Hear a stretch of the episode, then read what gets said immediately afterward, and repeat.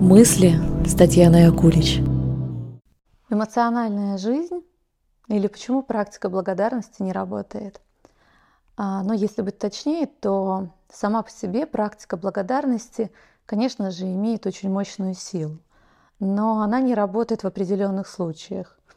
А именно тогда, когда тот, кто пытается ее освоить, не владеет своими эмоциями, и этому человеку сложно ответить на очень простой вопрос. Что ты сейчас чувствуешь?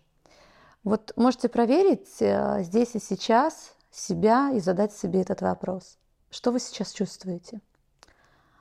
Я хочу сегодня поговорить об эмоциональной жизни и э, включить в нее такие понятия, как что такое эмоциональная сфера, скудная эмоциональная жизнь, ее причины и последствия для взрослой жизни, что значит взрослая жизнь и какую роль в ней играет благодарность, и как расшевелить психику.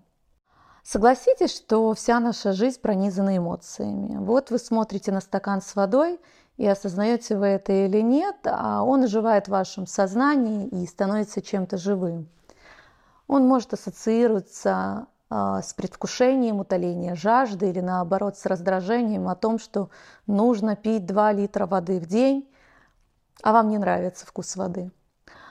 Другой пример. Вы утром едете на работу и думаете о планах на день, о встречах, обязанностях, которые тоже у вас с чем-то ассоциируются, с приятным, нейтральным, либо неприятным. Эмоции касаются и непрерывно проходят вместе с нами весь жизненный путь, поэтому важно в них разбираться и уметь интерпретировать. Иначе, как в цитате, незнание не освобождает от ответственности – а, вы будете наказаны за незнание чувством разочарования, несправедливости, жалости к себе, обидой, виной, стыдом и страхами. Независимо от возраста, пола, наследственности и профессии, все мы находимся во власти эмоций. Возможно, без них нам было бы проще, но вряд ли мы будем счастливы, ведь если мы перестанем чувствовать гнев или боль или горе, то мы автоматически заблокируем и способность удивляться, радоваться и любить. То есть ту часть нашей жизни, которая приносит удовольствие. А это про взрослую жизнь. К этому я еще позже вернусь и поясню. Эмоции помогают нам жить и продолжать нашу жизнь в детях и проектах. Любовь подталкивает нас к партнеру. Гнев защищает от врагов. Страх предупреждает об опасности. Радость притягивает к нам других людей. Радость, а не тревоги и страхи. А, согласитесь, мы интуитивно считываем состояние человека, и к тем, кто действительно удовлетворен своей жизнью, хочется подойти, хочется к ним прикоснуться, пообщаться и узнать их секрет. Также верно и обратное. От тревожных людей хочется оттолкнуться и исключить их из своей жизни. Все мы носители социокультурных и семейных правил, и наша культура поощряет имитацию радости, то есть некое допустимое проявление положительных переживаний, так же, как и поощряет чувство вины и обидчивость. По сути, за таким поощрением стоит запрет на чувства и близость. И в итоге мы склонны подавлять и видоизменять свои эмоции, которые считаются социально или морально неприемлемыми. Мы сдерживаем себя, не имея возможности выразить коллегам или э, близким людям свое раздражение и компенсируем силу этой эмоции, например, тем, что начинаем неконтролируемо много есть. Или у нас возникают какие-то необъяснимые боли в голове, в животе. Или мы замыкаемся в себе, становимся безразличными – и вот э, если какая-то эмоция для нас под запретом, каждый раз, когда мы сталкиваемся с ней, мы трансформируем свои ощущения во что-то другое. В итоге мы не понимаем себя. Так, например, зависть может превратиться в агрессию или, наоборот, восхищение человеком, который ее вызывает. Отмечу, что не сами эмоции, а общее отношение к своим переживаниям и отрицание гнева, агрессии, злости – и подверженность вине и обидам создает почву для непринятия себя и неприязни к другим людям. Эмоционально незрелые люди идут по жизни, обвиняя в своих проблемах окружающих людей. Они обвиняют других в причинах собственного гнева, своих печалях, депрессии. Они всегда ищут причины вне себя и редко заглядывают внутрь себя. Такие люди не берут на себя ответственность за то, как они себя чувствуют, а ожидают, что другие, в особенности близкие люди, возьмут на себя ответственность за их эмоциональное состояние. Они уверены в том, что близкие всегда должны знать, что можно сказать, а что нельзя, чтобы не задеть их, не вызвать их эмоциональных переживаний. И такие люди пытаются контролировать других, но не умеют контролировать свои собственные эмоции. Эмоционально незрелые люди зависимы от внешней оценки. Я делаю упор на слово «зависимы». Взгляда, обратной связи. Они не слышат собеседника и не умеют переводить его слова в смыслы, воспринимают все сказанное другим буквально и часто чувствуют себя тем, кого оскорбили, задели, обидели, и уходят с таким ощущением, что их не поняли, и они остались неуслышанными. Но такие люди не осознают, что причина не в других людях, даже если другие действительно ведут себя некорректно. Причина в них самих и в неспособности переваривать и осмыслять собственные эмоции и чувства. И эти же люди сами по себе становятся причиной конфликтных ситуаций и споров в своей жизни, которые а, после того, как они затеяли эти конфликты, вот пытаются убежать от прямого взаимодействия и вообще как-то стать участником процесса и за эту часть взять ответственность на себя. Причиной разрыва отношений часто становится эмоциональная незрелость одного или обоих супругов. То есть э, такие супруги не способны создать безопасную среду, в которой можно открыто и свободно проявлять свои чувства и потребности, говорить о них, запрашивать поддержку – и вот скудная эмоциональная жизнь – это и есть частая причина разрыва отношений, разрыва связи. Взрослые или зрелые отношения подразумевают эмоциональную доступность, отзывчивость и вовлеченность. Это способность откликаться на сигналы и обращение близкого человека. То есть не игнорировать их, не кривить лицом, не упрекать в чем-то и уж тем более не унижать, а устанавливать эмоциональный контакт, давать обратную связь с уважением, вниманием и, если нужно, поддержкой. То есть быть эмоционально доступным – это означает быть тем, на кого можно положиться, кто подойдет и обнимет, если вдруг станет горько, плохо или страшно. То есть и всем своим видом покажет, мне не все равно, что с тобой происходит, ты для меня имеешь значение. При этом это тот человек, кто не будет припоминать все прошлые ошибки, чтобы повысить свою значимость. Отзывчивость, доступность и вовлеченность – это сопричастность и единение. Это очень необходимые потребности для каждого человека. Когда без слов становится понятным, что я для тебя важен, и ты, даже если ты не знаешь, как мне помочь, в данный момент ты остаешься рядом. Тебе важно то, что со мной происходит. И вот в этой совместности рождается что-то новое, что приносит удовольствие. Мы вместе, и это здорово. Взрослая жизнь, она про удовольствие от общения, работы, решения повседневных задач, любви, заботы. На осознание этой мысли может уйти очень много времени и даже годы.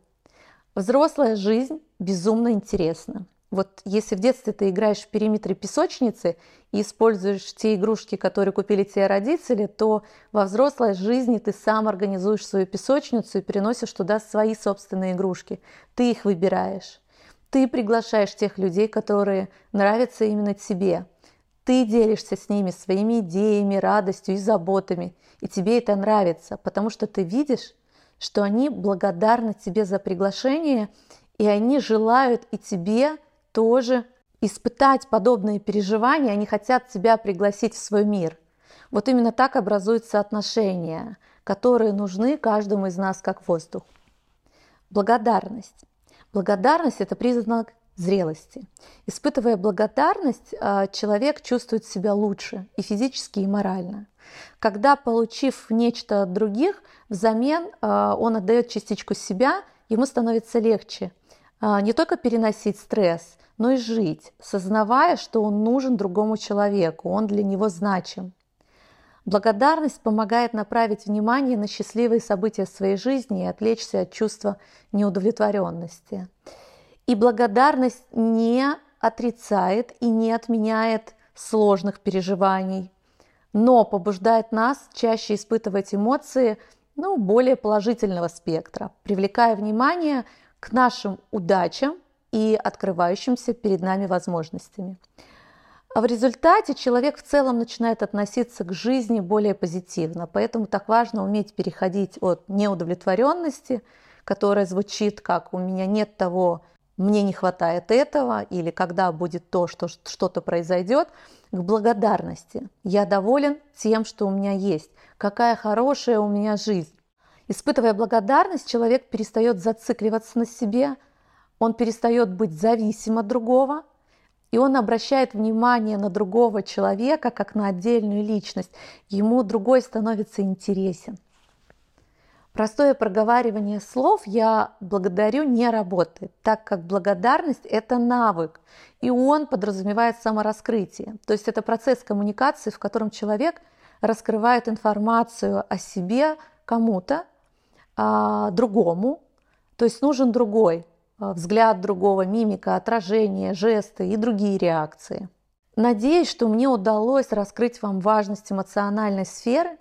Если вы задумались на эту тему, то переходим к вопросу «как?». Как же расширить свое представление об эмоциональной сфере? Как научиться управлять собственным эмоциональным миром? Вообще вопрос «как» – это вопрос зрелой личности. То есть зрелая личность не задает вопрос, но почему у меня так все нелепо получается, или почему жизнь такая несправедливая, а почему меня не замечают на работе, почему мне не повышают зарплату, а почему ко мне не приходят клиенты. Нет, зрелая личность задает себе вопрос, как? Как мне сделать так, чтобы изменить то, что меня не устраивает, то, что уже меня не удовлетворяет. Как мне научиться осознавать и управлять своими эмоциями? Ответ простой – внести новые впечатления в свою жизнь.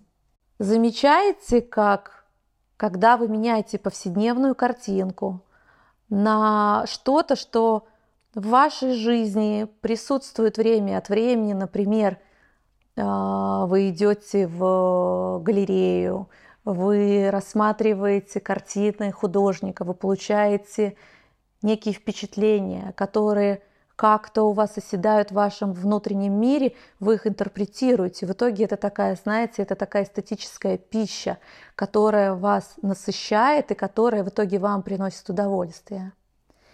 Другой вариант, один из инструментов, как научиться э, познавать свою эмоциональную жизнь – осознавать и управлять своими эмоциями – это синемология. Простыми словами, это психологический анализ фильма или кинокоучинг или кинотерапия. То есть этот метод, который помогает раскачивать ваше мышление и запускает эмоциональные процессы. Кино как некая метафора. Мы смотрим с вами кино, и мы так же, как и в обычной повседневной жизни, реагируем. Реагируем на какие-то реплики, на какие-то сцены, на, возможно, образ самого героя, мы как-то о нем начинаем думать. И вот это думание приводит к тому, что мы как-то чувствуем, мы как-то соединяемся вот с этой сценой, с этим героем или в принципе переживаем всю эту историю, и это становится частью нашего опыта, это становится новым впечатлением – которая так необходима для того, чтобы а, иметь очень интересную, насыщенную эмоциональную жизнь. Отдельно о синемологии, о ее пользе, о самом процессе мы поговорим с вами в следующем подкасте. Я буду благодарна вам за обратную связь, что вам было полезно в этом подкасте, а, чего вам, возможно, не хватило и какие темы вы в дальнейшем хотели бы от меня услышать, что бы вы хотели для себя узнать а, через мой язык. А, благодарю вас в любом случае и желаю хорошего настроения. Оглянитесь вокруг и поэкспериментируйте, вот пока вы, может быть, едете в метро или на машине, какие эмоции а, вызывают у вас те предметы, на которые направлен ваш взгляд.